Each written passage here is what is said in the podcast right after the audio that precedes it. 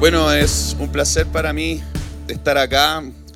Cuando estoy acá no puedo evitar ponerme un poco nostálgico, pensar en todo lo que ha pasado durante tantos años en este lugar, de verdad. Así que no puedo evitar ponerme un poco nostálgico, pensar que con el Roy, mi otro hermano, hicimos el hoyo de esa cuestión de Pilar con un chuzo y, y trabajamos así con 10 años y el Roy con 8 o una cuestión así, no, no me acuerdo bien. No, pues eso fue para el dos, segundo, tercer año que hicimos eso. Entonces ya tenía 13, no sé, una cuestión así. Bueno, así que es muy bacán para mí estar aquí. La historia de mi vida prácticamente se formó acá, mi cristianismo, mi identidad. ah, así que es muy lindo estar aquí. No sé qué va a pasar cuando la niña Agape salga de este lugar, Agape salga de este lugar y vaya al- finalmente al proyecto Mega. Como que yo creo que voy a pasar por aquí al frente. Seguramente esto lo va a comprar una, un- una inmobiliaria, ah, va a hacer un edificio y uno va a pasar y va a decir, oh. Bueno. Eh, en contexto de toda la contingencia social nacional que ocurrió en el país, eh, me ha tomado mucho tiempo de pensar, de reflexionar, entender algunos conceptos. Ah, es súper importante que... ¿Por qué se me cae en la hoja? Ah, es, es culpable. ¿Ya no tienen calor o sí? Ahí sí. Perdón, perdón, le embarré toda la onda y estaban felices con su. Perdón. Pero ahora, va, ahora va, se va a enfriar el, el ambiente. Ya, continúo. Me empecé a preguntar entonces, ¿qué es dignidad? Porque en la protesta del pueblo se ha mencionado mucho la palabra dignidad, ¿no es cierto? Hasta que la dignidad se haga costumbre. Y, um, con todo el movimiento feminista, ustedes cachan que este grupo que sacó esta canción de, la, de las minas femeninas, el violador eres tú, el Estado es un juez, y no importa cómo, estaba ni cómo vestía. ¿Por qué lo hago con esa voz? Eh, y la culpa no era mía, ni dónde estaba, ni cómo vestía. Son de Valpo esas locas, po. Y um, son de allá, po. Y uh, bueno, con todo lo que ha estado sucediendo en, Chile, ah, me hice esta, esta pregunta, pero de una manera más profunda. ¿Qué en realidad qué es dignidad? Entonces, voy a hacer como un, un recorrido un poco sobre la definición de esta palabra. ¿ya?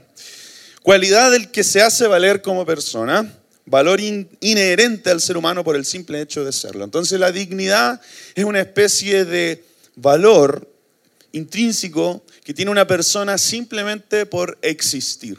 ¿ya? Entonces tú, por ser ser humano, ¿ya?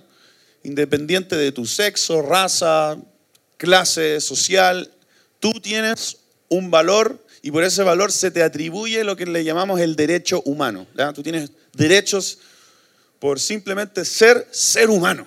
¿ya? Y la dignidad está asociada a este valor. Entonces tú eres digno de cierto trato, ah, eres digno de consideración, ¿ya? Y cuando hablamos de un Estado que distribuye recursos, etcétera, vas a ser entonces digno de, no sé, ah, salud, educación. Entonces, así es como se relaciona este concepto con toda la contingencia y el reclamo social.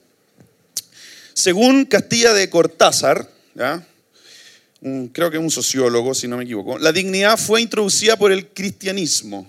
El, ser el- humano, al considerarse creado a imagen y semejanza de Dios, se considera un sujeto libre y por lo tanto responsable de sus actos. Esto es súper importante. Hay dos estudiantes de derecho en la comunidad que tenemos en Valpo y comentando con ellos descubrí que ah, el derecho y la dignidad están muy, muy, muy, muy conectados porque, porque el hecho de que, a ver, ¿cómo lo explico? Porque tú eres digno, tú eres responsable. Porque tú eres digno, eres también culpable si es que haces algo en contra de la dignidad de otro, sabiendo que tú, ser racional, ah, cometiste una falta. ¿ya? Eh, a ver, lo explico mejor. Si yo voy a tu casa, ¿ya? Y me hago, perdón, perdón este ejemplo, yo siempre hago ejemplos ridículos, pero yo me hago caca en tu living, ¿ya?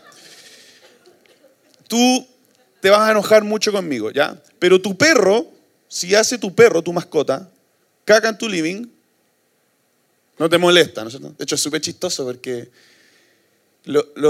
últimamente los seres humanos como que hemos cada vez valorado más nuestras mascotas, ¿cachai? Y tenemos gente muriendo de hambre en la calle, pero nuestras mascotas tienen todo, ¿no es cierto? Y estas mascotas, si te fijáis, te hacen caca donde sea, eh, no trabajan, nosotros las alimentamos, ¿cachai no? Y hacen lo que quieren, ¿cachai? Se suben a tu sillón, ¿no es cierto? Y toda la cuestión. Y, y nosotros permitimos que, pero si un ser humano hiciera eso en tu casa, ahora, ¿por qué? ¿Por qué se lo permitimos a la mascota, pero no al ser humano? Porque consideramos al ser humano digno, ¿ya? Tiene que ver con la dignidad. Consideramos al ser humano digno de otro tipo de comportamiento. Y por lo tanto responsable y si, y si se hiciera caca en tu living, culpable. ¿Entiendes o no? Es súper heavy cómo conecta esta cosa. El humanismo llegó a explicar filosóficamente el concepto de dignidad con argumentos racionales. Fundamentó la idea de dignidad en la ley natural. ¿Han escuchado la ley natural o no? Yo no entendía bien a qué se refería, pero la ley natural es una especie de moral ética que tiene cada ser humano por al nacer. ¿ya? Entonces, al nacer, tú tienes como integrado un chip, que es una ética que todo ser humano tiene. Entonces tú con ese chip no vas a, no sé, a ti te va a costar asesinar a alguien. ¿ya? ¿Por qué? Porque hay una cosa dentro de ti que te dice que eso no está bien. ¿ya? Entonces a eso el humanismo le llama ley moral. No sé si conocen ah, el libro de Lewis, uh, Mero Cristianismo. ¿Lo han leído? ¿Sí? Si no lo han leído, un buen libro para leer. Él hace una apologética del cristianismo ahí, ocupando este concepto de la ley moral, diciendo que en realidad la ley moral no es nada más ni nada menos que una prueba de que Dios existe, porque si existe tal ley moral, entonces ¿quién la puso sobre nosotros? Y ahí llega a la conclusión de que es, como un resumen, un mega resumen del libro, pero eh, obviamente lo elabora con mucha, con mucha elocuencia, muchas gracias. Eh, en fin, entonces, como decía, ah, la dignidad nace desde el pensamiento cristiano de que cada ser humano, al ser creado imagen y semejanza de Dios, posee un valor. Pero con el avance en la historia y el, a medida que la humanidad se fue alejando del, eh, teocentrismo y se empezó a, enfocar en el humanismo, se empezó a definir este concepto de la dignidad desde la ley natural. ¿ya? Es decir, cada ser humano tiene un valor intrínseco. ¿Por qué? Porque al ser ser humano posee esta ley natural. ¿ya? Por lo tanto, se, se nos puede juzgar entre nosotros en base a esta ley natural. ¿Se entiende, no? Entonces, yo puedo culpar a un ser humano por maltratar a otro, porque ese ser humano posee la ley natural. ¿Entienden o no? Ya. De esta manera, una idea que había tenido un origen religioso pasa a ocupar un lugar central en el pensamiento universal. Estas son palabras citadas directamente de Castilla de Cortázar. ¿ya? Antes del cristianismo existía la idea de libertad y conceptos similares al de dignidad, como el honor, por ejemplo. ¿Han visto las películas, no es cierto? El honor, como hay que pelear por el rey, por el honor, ah, no sé, una cosa así. ¿eh? Sin embargo, estos últimos se ligaban a condiciones sociales particulares y no todo ser humano. Entonces, no todos ser humanos eran dignos de honor. ¿ya?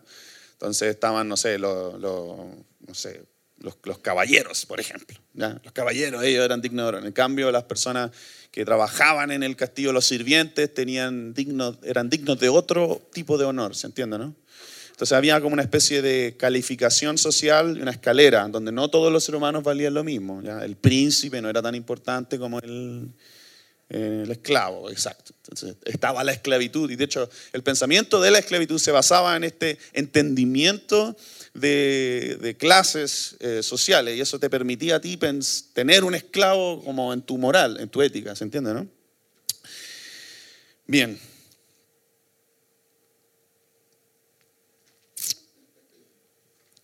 Ahora, me he puesto mucho a pensar en el opuesto de la, de la dignidad, que es la miseria.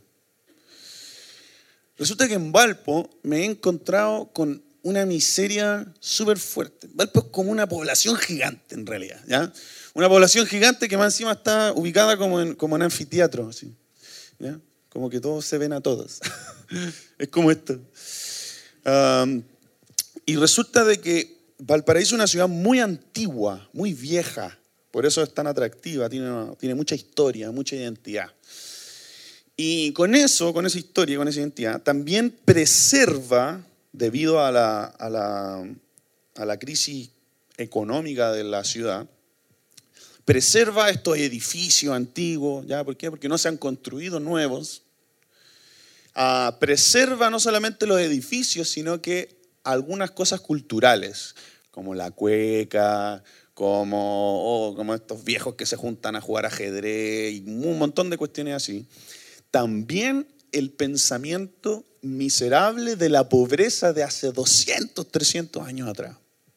Y el encontrarme con eso, porque el pobre de la población de Santiago vive una miseria, pero una miseria moderna. En cambio, en Valpo, las personas viven otro tipo de miseria. Es una cuestión así, como en La Vega se vende el pimentón de este porte y con hongos, y se vende y se compra, ¿cachai no? Hay personas que compran ese pimentón así de chiquitito, arrugado y con hongo, por no sé, 100 pesos, ¿cachai? Pero, pero hay gente que lo compra. Y, y, se ponen unos viejos, loco, a vender un pescado.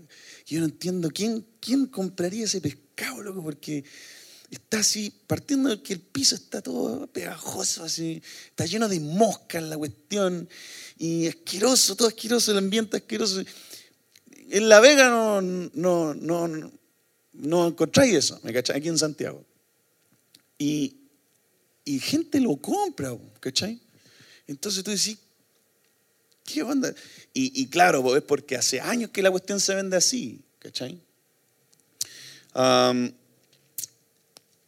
Entonces me, me he puesto a pensar mucho en la miseria. Definiciones de la miseria. Pobreza muy acentuada, estado de abandono y suciedad en que vive una familia. Resulta que Dios me ha estado hablando mucho sobre dignidad y miseria.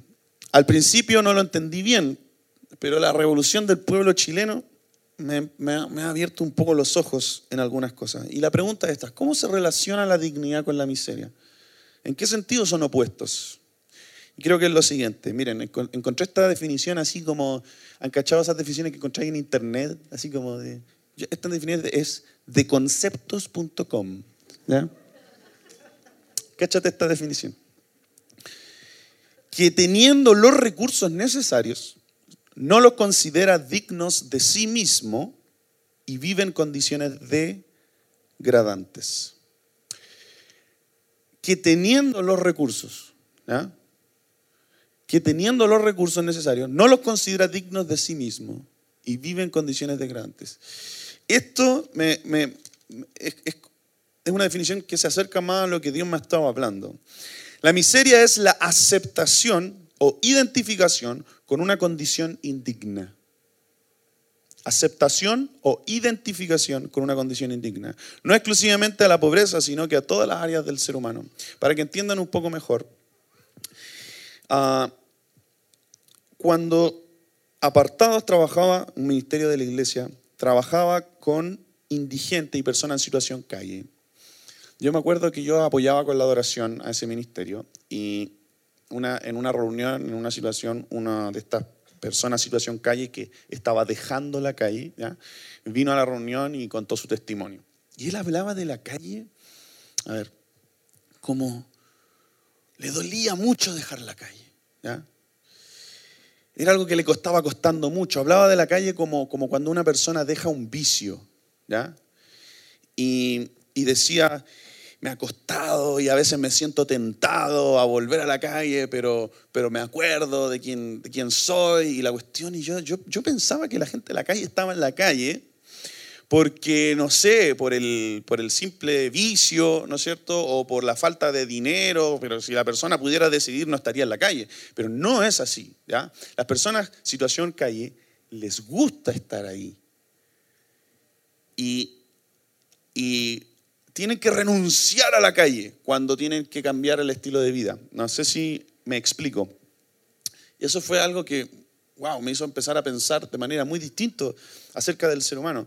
Además, no sé si eh, se acuerdan de la mamá de la Gis, de la, Gis, la Ceci, que ella en, Navidad hace una cena para las personas situación calle en La Vega.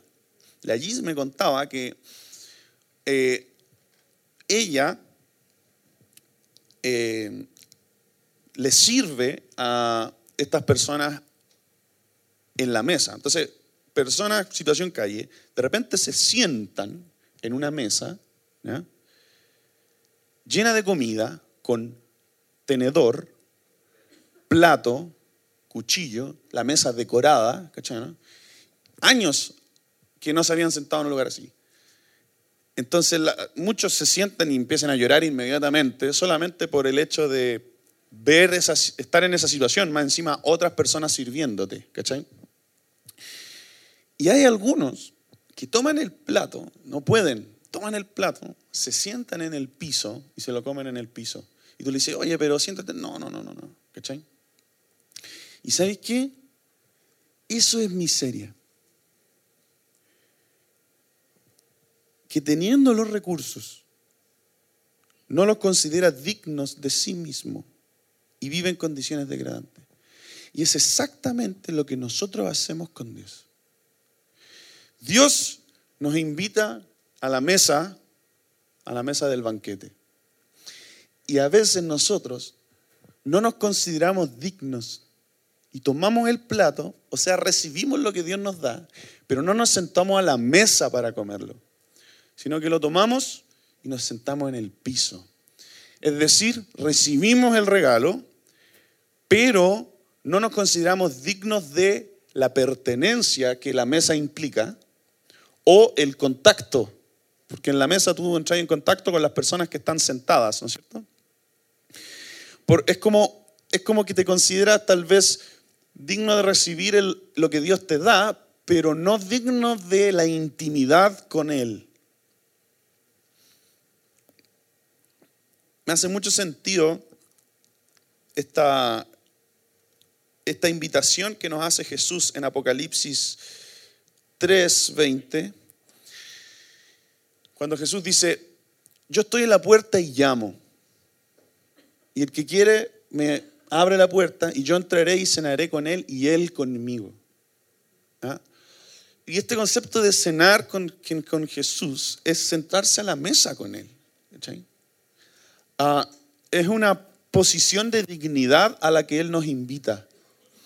Pero nosotros mismos, en nuestra mente, estamos tan aferrados a nuestra miseria que, no nos consideramos dignos. Hay mucha gente que me dice, Mike, yo no puedo sentir a Dios.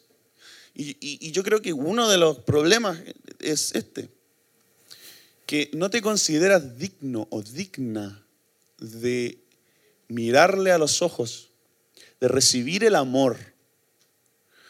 Y por no considerarte digno o digna, prefiero recibir las cosas del, cristianismo, las cosas buenas, no sé, los valores, el ir a la iglesia, pero, pero no la intimidad con Él. Y resulta que la intimidad con nosotros es la razón por la que Jesús murió en la cruz. Existen muchas miserias. Por ejemplo, la miseria relacional. ¿Hay cachado? Cuando nosotros nos excluimos, autoexcluimos, nos autoexiliamos, cuando de repente estás en un, en un evento social, en un carrete, y, y, de repente te baja como una, como una depre, y como que te ponía así como, oh, pobre de mí, no sé, una cosa así, y como que te empezáis como a sentir como solo, pero de la nada, de la nada. A mí me pasaba eso, caletas. Y, es como que te empezáis a autoexiliar, así, auto, autoexcluir. Y sabéis que esos, esos, esos comportamientos son miserables. Porque no, en el fondo no considerarse digno de ser parte de lo que está sucediendo. Hay miseria paternal o maternal. Es cuando nos hace, nuestros comportamientos evidencian una falta de paternidad o de maternidad en nuestra vida, inseguridad, a, a veces conflictos con nuestro propio género o con nuestra propia identidad. Y bueno, un sinfín de cosas que siempre hablamos, ¿no es cierto? Eh, sobre lo que una herida paterna o materna pueden producir. Y vivimos con esta miseria y nos relacionamos miserablemente con las demás personas debido a que eh, eh, no se nos dio lo que necesitábamos. hay un doctor que hace un trabajo que a mí me encanta, que tiene un proyecto en el norte, creo que sí, en el norte, se llama Alma. No me acuerdo, ya, filo. La cuestión es que él cree que para mejorar una sociedad en un país, lo que hay que hacer es eh, nutrir ¿ya? y educar. Nutrir y educar. Entonces, a los niños es necesario nutrirlo y educarlo. Y él popularizó una foto que él mismo produjo de dos cerebros, el cerebro de un niño nutrido y el cerebro de un niño desnutrido. Y el cerebro del niño nutrido está así, pero totalmente funcional y como sinapsis por todos lados. En cambio, el cerebro del niño desnutrido está así como... ¿cachai?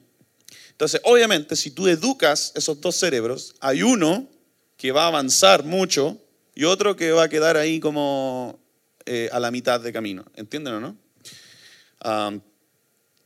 Entonces, muchas veces eh, nuestra miseria paternal o maternal, eh, de alguna u otra, o cualquier tipo de miseria en nuestra vida, eh, tiene como un paralelo con, este, con esta miseria nutricional que acabo de, de explicar. En el fondo, porque no recibimos en un momento lo que debimos haber recibido, estamos como desnutridos de amor, por lo tanto, no podemos responder a los estímulos de amor de nuestro entorno. Entonces, cuando llega el momento de tener pareja, por ejemplo, ahí nos vamos a la B. Nos vamos a la B. El matrimonio se nos va a la B. Pues por eso el matrimonio es una cuestión que está completamente quebrada en la sociedad y está quebrado hace años. No me vengan a decir que, que ahora último, ay, las generaciones, no, los matrimonios están quebrados desde siempre, solamente que hubo silencio. Hubo silencio y se escondían las cosas debajo de la cama. Pero el matrimonio está quebrado en la sociedad, en la humanidad, hace años. ¿Por qué? Porque hay miseria. Hay una identificación con esa miseria. Me acuerdo cuando viajamos a Malawi con el Leo. Malawi es un país de África, uno de los diez más pobres. ¿Han visto esa película, El niño que domó el viento? una historia de Malawi. Entonces, esa, esa, película es exactamente más o menos donde yo estaba con, con, mi amigo cuando estábamos haciendo misiones. Y resulta que fuimos a un pueblo y nos quedamos en, en la casa de un pastor durante una semana. Y el trato a la mujer en el contexto africano es, eh, o sea, si es malo aquí en Latinoamérica, ahí es, pero horrible. ¿ya? Entonces nosotros nos sentábamos a la mesa y la mujer se sentaba no en la mesa, sino que en la esquina del, del lugar, sin silla, en el piso. Nos servía la comida y después volvía ahí a esperar a que nosotros necesitáramos algo. Antes de comer, te traía una cosa con agua y tú te lavabas las manos, pero ella se ponía así, pues loco. ¿cachai? Entonces era como, una esclava más que una esposa, y era la esposa del pastor. Entonces, obviamente, a ti te enseñan en las, eh, no sé, clases de misiones, escuela de misiones, de que tú no podís venir a imponer tu cultura. El blanco siempre viene, impone su cultura, su punto de vista sobre la... ¿Se entiende, no? Entonces tú no podís llegar y decir, oye, eso está mal, ¿cómo se te ocurre? ¿Por qué? Porque ellos necesitan entender la cuestión primero, no llegar y hacer. ¿Se entiende, no? Es un proceso. Si tú querías enseñarle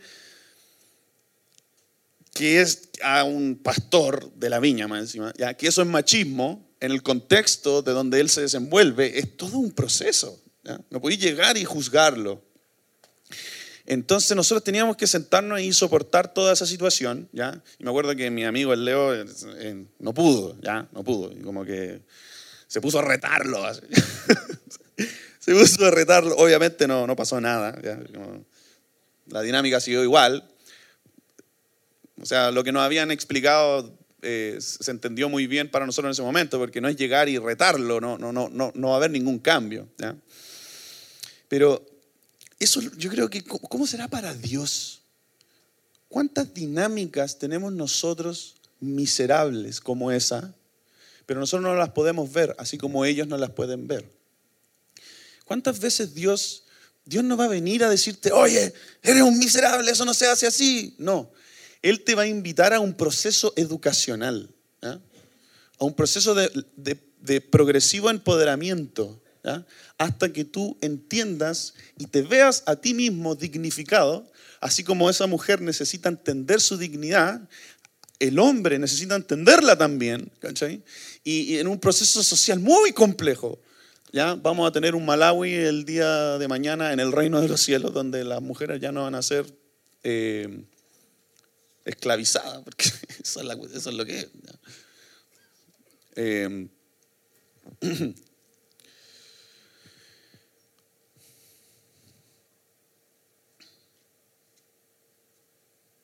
cuando Dios creó al ser humano, lo hizo a su imagen y semejanza. Compartimos la dignidad de Dios. Lo voy a repetir eso. Compartimos la dignidad de Dios. Cada ser humano es digno de recibir amor, recursos, libertad y, súper importante, responsabilidad. La responsabilidad es algo que le pertenece a la dignidad. Hay cachao típico en Chile, la cultura chilena, estas mamás súper controladoras que no dejan que sus hijos no hagan nada. Ah, yo como líder de jóvenes ya por año, me encuentro mucho con estos locos, son locos hay una palabra que quiero decir que no la puedo decir aquí, pero son locos pavos, ¿cachai? ¿no? Son locos tontos, ¿cachai? Y um, yo, sé que ustedes saben lo que yo quería decir, pero eh, estos tipos como que no tienen iniciativa, como que no, no sé, como que tú les preguntáis sobre su futuro y como no sé, como que están esperando que, la mamá les diga qué hacer casi, ¿cachai? Ah, todo el tiempo. Entonces, eh, al principio los sobreprotegen, no los dejan jugar a la pelota, no los dejan salir a la noche, no los dejan hacer nada porque se puede caer, no les dejan subirse a un árbol, ¿cachai? A mí me pasaba que mi mamá, bueno, un poco lo contrario en algunas cosas, me dejaba subirme a cualquier cosa, pues yo me subía a los techos de las casas, a los árboles, todo. Entonces yo tenía amigos y cuando yo invitaba a mis amigos a subirse un árbol, ahora entro en conciencia, mis amigos no sabían cómo subirse un árbol, porque las mamás no los dejaban. Y cuando me decían, no, es que, es que no puedo, ¿y por qué no? Yo decía, pero ¿por qué no puedo? Porque mi mamá, yo no le voy a contar a tu mamá. Ya, bueno, subíamos y claro, pues se caían de los árboles, pues si no sabían cómo subir, nunca habían sabido. Entonces, más encima, como nunca se habían caído de un árbol, tampoco sabían cómo caer. Y caían mal, pues. Y lloraban y llegaban llorando a dónde? A la mamá. Oh, lo que siempre me retaba. Y, mi mamá me retaba a mí para dejar a la otra mamá tranquila, ¿cachai, no? Entonces, bueno. Ah, pero si te fijáis, es, lo que nos, es lo que nos pasa muchas veces en estas relaciones como dependientes que generamos en la familia. Ah, el niño no sabe fracasar, ¿ya? ¿Por qué? Porque uno aprende cómo caer. Pues. Si te caís de un árbol, no sé, poní el hombro, la pierna, sabéis cómo caer, porque tantas veces te has caído que sabes cómo caer. Pero estos niños no saben cómo caer, no saben cómo fracasar en el fondo. y una maternidad, una paternidad saludable, lo que va a hacer es exponer al hijo en un ambiente controlado, obviamente, ¿ya? no lo va a tirar a la calle para que lo atropellen, ¿ya? lo va a exponer controladamente al peligro para que el niño vaya adquiriendo las capacidades que necesita para enfrentar el futuro. Por lo tanto, lo va responsabilizando. ¿Cachai, no? Entonces, después tengo a puros cabros en el grupo jóvenes, puros giles, ¿ya? que se meten con cualquier mina, hacen lo que quieren y no se hacen responsables de nada. ¿Cachai? ¿Por qué? Porque la mamá les soluciona todo. ¿Cachai no? En el fondo, la dignidad es responsabilidad. Y con la responsabilidad viene la culpabilidad. Entonces ahí empecé a entender, cuando Dios confronta nuestro pecado, lo que Él está es llevándonos hacia la responsabilidad. Él está llevándonos hacia la culpabilidad y, al, al llevarnos a la culpabilidad, Él nos está empoderando. Él nos está dignificando. Porque yo no espero de un perro, ¿ya? Que, que, no, no sé, que, que trabaje. Trabaja por tu comida, perro. No, ¿ya? Pero sí lo espero de un ser humano. Asimismo, Dios espera de nosotros. ¿Cachai o no? Y esto me cambió mucho mi mentalidad en cómo Dios ve el pecado y cómo Él desea que nosotros vivamos en integridad.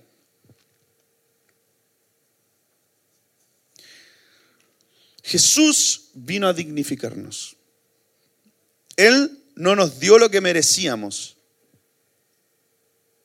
pero tampoco nos indignó con esto, porque recibió el castigo en la cruz por nuestra culpabilidad.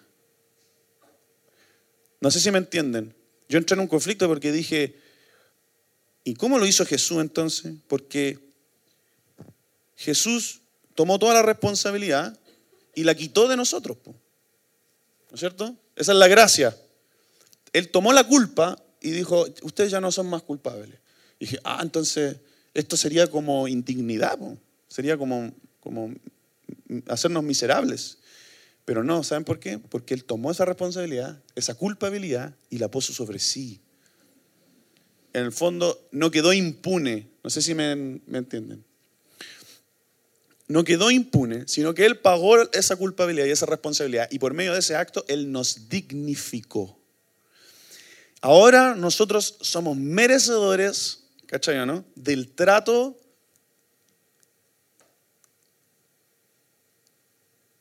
Él nos llevó a la imagen y semejanza de Dios. ¿Se entienden o no? Por lo tanto, ahora somos merecedores de la familia de Dios. No sé si... Entendí que el pecado es lo que nos roba la dignidad. Así, gracias a la cruz, podemos entregarle a las personas la dignidad de Jesús.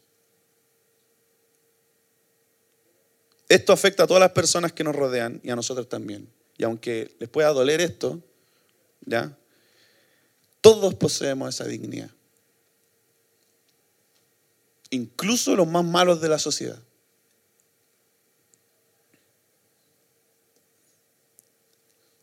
Cuando pecamos nos llevamos a nosotros mismos a la miseria. Incluso nos conformamos con ella. Sobre todo cuando mantenemos conductas de pecado. El Espíritu Santo nos lleva a vivir la vida abundante, que es la dignidad, cuando no tendremos más sed como dijo Jesús, ni necesidad, ¿no es cierto? En 6.35, Juan, debería ser al revés, Juan 6.35, Jesús dice, yo soy el pan de vida, el que viene a mí nunca pasará hambre, y el que en mí cree nunca más volverá a tener sed.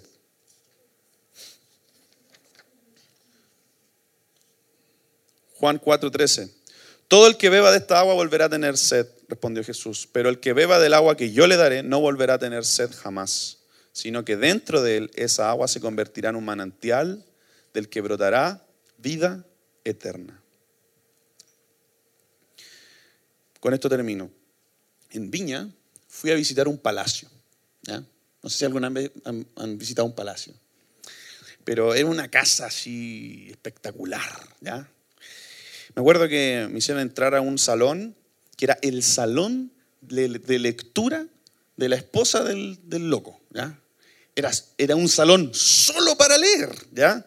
Y tenía así un, un, como, no sé, un silloncito así bacán diseñado por el artesano no sé quién, importado desde Francia, ¿ya? Con un mueble donde guardaba los libros y toda la cuestión, un salón de lectura, por loco, ¿cachai? ¿Tenía un salón de lectura en tu casa? Solo para eso. Y después habían unos pasillos, unas decoraciones, una pieza impresionante. Entramos al salón de, de baile, de fiesta, ¿ya? Una cuestión así, del porte más o menos de esta cuestión, ¿ya? alta, ¿sí? de dos pisos, con ventanales arriba, con unas decoraciones. Han cachado en las películas así como los bailes así de la, de la aristocracia, no sé, una cuestión así. Ya, ese era el, toque de la cuestión. Un palacio, era un palacio, tenés que tratar de imaginártelo. El primer piso era para toda la servidumbre, segundo piso para la familia, con todas estas cuestiones. Y me acuerdo que entramos al comedor, ¿ya? El comedor era una cuestión ya así, donde la familia comía con otras familias, ¿cachai? Entonces una mesa así gigante de madera preciosa, una silla así, ya que una pura silla era una obra de arte, ¿cachai? Una alfombra, una cuestión. Un ventanal que, que daba la vuelta así en todo el comedor. Arriba tenía uno, con unos pisos arriba donde se ponía la orquesta, ¿cachai? Entonces mientras estaba comiendo tenía orquesta, así unos músicos tocando ahí, ah, ¿cachai? Y sé que cuando, cuando me, chocó, ¿cachai? Yo dije, ¿cómo estos locos podían vivir así cuando al frente tenían a, a, locos viviendo en casa de adobe? Cuando al frente tenían locos que tenían una, una casa con un living apenas, ¿cachai? ¿Cómo estos locos podían en su moral, en su ética, vivir ese tipo de vida, ¿cachai? con la necesidad al frente. Y esas personas que estaban en necesidad trabajaban en ese mismo lugar, abajo, en el piso abajo. Todo feo el piso abajo, obviamente. ¿Cachai o no? Y yo dije, pero, pero ¿cómo? ¿Cachai? Y empecé a entrar en cuestionamiento. Y dije, Jesús, porque para mí ha sido todo un tema también irme a vivir a Valpo, es otro, otro estilo de vida, ¿cachai? Entonces empecé a decir, Señor, debería ajustar mi situación socioeconómica a la de Valparaíso. ¿Cachai? Porque no sé, por ejemplo, con la Yoli queremos comprar un departamento prontamente y estamos diciendo, ya, ¿dónde compramos uno? Y me gustaría un departamento rico, pero los departamentos ricos no están en Valpo, están en Viña, en Reñaca. Imagínate el pastor de Valpo viviendo en Reñaca, nada que ver, ¿cachai? Entonces empecé a decir, chuta, ¿cachai? Esta cuestión de, plantar una iglesia en Valpo me está, costando caro, ¿cachai? Em, empecé a cuestionarme de, porque si no comparto la situación socioeconómica de Valparaíso, voy a alejarme de las necesidades de las personas. ¿Qué soy yo? Un misionero, eso es lo que yo soy. Entonces empecé a decir, chuta, chao sueldo. ¿Cachai, no? Y dije, esto, es terrible lo que le estoy diciendo. Ah, entonces después empecé a decir, Señor, ¿de qué soy digno yo? ¿de qué estilo de, estilo de vida soy digno? Y empecé a, como a leer la Biblia y estudiar y descubrí que yo soy digno de la realeza. ¿Ya? Eso es lo que la Biblia define, somos coherederos con Cristo y Cristo es el rey, y hay toda una cosa de la realeza, no sé si alguna vez lo habéis leído, pero somos, somos de la realeza. Entonces cuando me acordé del palacio dije, cada ser humano es digno de eso. Tú eres digno de tu salón de lectura. Tú eres digno de ese trato. Tú eres digno de, esas, de, ese que te sirvan, ¿cachai? ¿no? Tú eres digno de todo eso, pero el problema es que sabes que todos somos dignos, ¿cachai? Y mientras el reino no sea instalado y todos podamos vivir esa dignidad, ¿qué hizo Jesús Ah, esa es la pregunta siempre, maestra. Mira, Jesús dijo esto. Las madrigueras tienen dónde? Tienen, o sea, las madrigueras. Las, ¿cómo se llaman? Los, las zorras tienen madrigueras, eso es. Pero el Hijo del Hombre no tiene dónde recostar la cabeza. Y ve lo que está haciendo Jesús porque está comparándose con un animal. En el fondo, el rey de reyes, que es Jesús, no vivió por sobre ningún ser humano en este planeta. Ni siquiera por sobre ti. Tú, la condición en que tú vives hoy es por sobre Jesús. Jesús vivió, se rebajó, como dice la Biblia, hasta, hasta lo más bajo. ¿cachai? Y desde ahí sirvió. Ay, que esta cuestión me quiebra, loco, porque que Jesús es tan. Él es, el, él es Dios. Él es el Rey. Él, él era tan consecuente. No hay una cosa que yo pueda, mala que yo pueda encontrar en Jesús. ¿Cachai? Es una cosa, bueno, impresionante. Sin embargo, él entendía su dignidad, pero su dignidad no dependió de cosas materiales. Él fue tan digno y tan seguro de su valor que fue capaz de entregarse. ¿Cachai? ¿Y sabéis cuál es el problema? Que descubrí esto. Cuando el ser humano se aferra a las cosas materiales para definir su dignidad, eso es miseria. ¿Y sabéis qué? Somos miserables, loco. Somos súper miserables en la forma en que pensamos, en la forma en que nos relacionamos.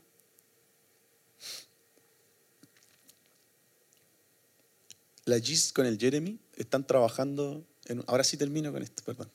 Están trabajando en una cuestión de coffee breaks. ¿ya? Ellos sirven coffee breaks a las universidades en eventos especiales, de cuando invitan, no sé, tipos y necesitan coffee breaks. Entonces, el Jeremy va con la mesita en su auto con, y con toda la comida y el café y todo, va, lo sirve, la gente se lo sirve. Y me explicaban de que si tú llevas el coffee break a una universidad así súper eh, como de la alta sociedad, los locos sirven el coffee break y la gente se acerca, come, toma tranquilamente, a veces sobra.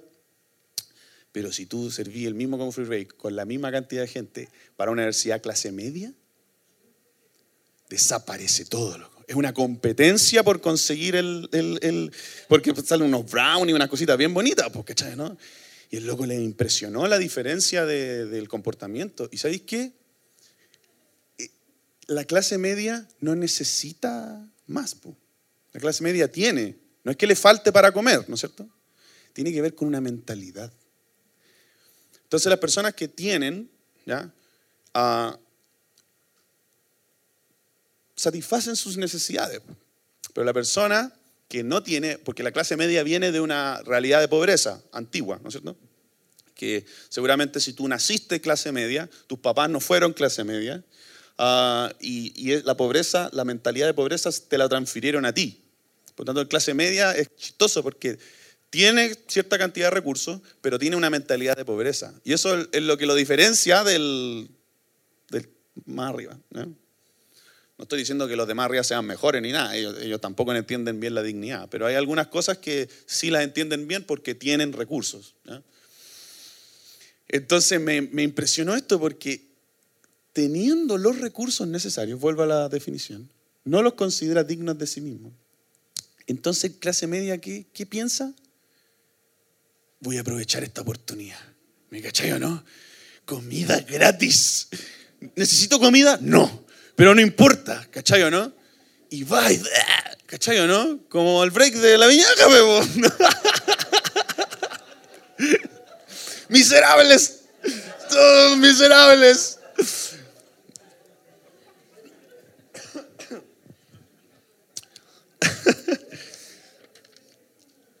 La miseria es una mentalidad.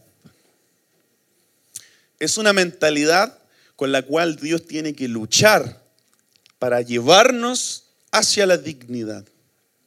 Y ese proceso va a ser un proceso de amor, gracia, confrontación, que Dios va a hacer contigo. Y mi pregunta para ti es, ¿En qué áreas de tu vida has sido miserable?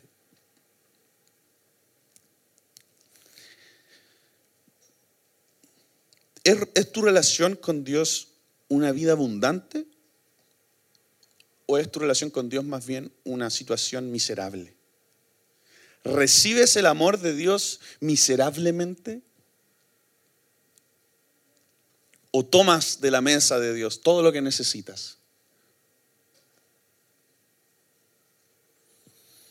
¿En qué áreas de tu vida te has conformado con las migajas? ¿En qué sentido has, dicho, está bien con esta migaja? Por ejemplo, no sé, el porno. El porno es una migaja de amor. Y, nos conformamos con eso. Y vivimos nuestra sexualidad como dependiendo de una cuestión que es migajas, es migajas. O a veces vivimos nuestro matrimonio en, migajas. O sea, hace algo que yo he aprendido ahora con, con la Yoli en estos siete años de matrimonio, es que el, matrimonio es una cuestión ascendente. Tú me hubieses preguntado al segundo o tercer año de matrimonio, ay, ¿cómo el matrimonio? Ay, loco, es lo mejor. Pero me preguntáis ahora y yo a los dos, tres años no tenía idea de lo que era el matrimonio. Y seguramente cuando tenga 15 años de casado me voy a preguntar sobre ahora y voy a decir, no, no tenía idea de lo que es el matrimonio. ¿Y sabéis por qué? Porque cada vez mi mente y mi corazón se ha tenido que expandir más para entender el amor, para avanzar en el sexo, la relación sexual ¿Cachai no? O sea, yo pensaba que mi sexo de los 2, 3 años era bueno. ¿Cachai no? El, la manera en que, en que voy avanzando, en cómo voy disfrutando el sexo, con razón las estadísticas dicen que las parejas estables tienen el mejor sexo. Porque es una, es una, es una cuestión ascendente, ¿cachai? Ascendente, ascendente, ascendente, ¿cachai? Y cada vez voy aprendiendo más sobre el amor, una cuestión así, pero rígido, ¿cachai? y mi dignidad se está viendo confrontada todo el tiempo porque me doy cuenta que fácilmente me conformo con algo. Pero Dios tiene más para mí. La Yoli puede darme más y yo puedo darle más. Y como que cada vez Dios me lleva a aprender más sobre cómo puedo entregarme mejor. Dios me desafía constantemente. Y, confronta mi condición miserable la forma miserable en que me relaciono con las demás personas, la forma miserable en que veo a los demás seres humanos, la forma miserable en que adoro. A veces adoramos miserablemente. Adoramos como si Dios no tuviera nada para darnos y como si nosotros no tuviéramos nada para dar a Dios. Y tenemos una adoración así, plana, ahí nomás. ¿Cachai, no? Cuando podrían venir danzas, cantos, entregas con peletas, cuando Dios podría estar dándonos mares y mares de gracia, de amor, de perdón, de restauración. Pero nos conformamos con las tres, cinco canciones que cantamos antes de la reunión. Miserable. Esta es una invitación a dejar atrás tu miseria, nuestra miseria, me incluyo, me incluyo muy, para mí ha sido súper brígido entender esto, ah, y permitirle a Dios dignificarte. Eso va a significar renunciar a tu orgullo definitivamente. Es dejar de tomar el plato y comértelo en el piso y empezar a tomar el plato, sentarte a la mesa, poner el plato en la mesa, aprender cómo miércale agarrar el tenedor con el cuchillo, ¿cachai? aprender cómo comer ahí en la mesa, em, dejar de estar así, empezar a ser así, e, es súper heavy eso, empezar a mirar a las personas en la mesa y lo que vaya a ver ahí es a Jesús sentado contigo. Ven Espíritu Santo en el nombre de Jesús. Ven ahora, Espíritu lidéranos y llévanos ahora a recibir los mares y las olas de gracia. Estoy sintiendo en este mismo momento en mi cuerpo como la presencia de Dios viniendo. quiero desafiarte a, que no seas miserable respecto a lo que podría pasar ahora contigo y lo que Dios te puede dar en este momento.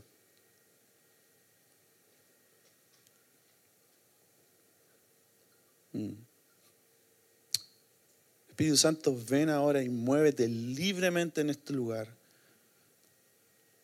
Llévanos ahora, lidéranos hacia la dignidad. Si alguna de las cosas tuvo sentido para ti, si alguna de las cosas eh, te hicieron clic en tu mente y te has dado cuenta de que eh, necesitas dar un paso más hacia la dignidad y abandonar la miseria a la que, a la que te estás aferrando, yo quiero invitarte ahora a remojarte en las olas de gracia que, que dignifican y invitarte aquí adelante a pasar, no sé, a rodillas, te ponte en el piso, en la posición que tú quieras. Vamos a estar derramando nuestro valor ahora para que Él sea el que ponga el valor y no nosotros mismos. Así que pasen libremente nomás. Espíritu Santo, ven ahora, Dios. Ven, ven, ven, ven, ven, ven, ven, ven. Remueve los cimientos, Dios, de nuestra identidad ahora en el nombre de Jesús. Remueve los cimientos de nuestra identidad ahora en el nombre de Jesús. Enséñanos a pensar como tú piensas, Dios. Enséñanos a pensar como tú piensas sobre nosotros mismos ahora en el nombre de Jesús. Quiebra, Dios, transforma nuestra mente ahora en el nombre de Jesús. Transforma la manera en que nos hemos visto a nosotros mismos durante años, Dios.